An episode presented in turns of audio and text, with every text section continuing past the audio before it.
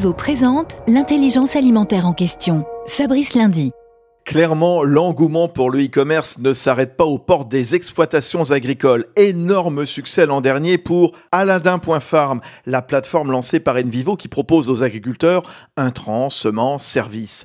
Stéphane Marcel, vous êtes le directeur du digital du groupe et ça ne va pas s'arrêter en si bon chemin.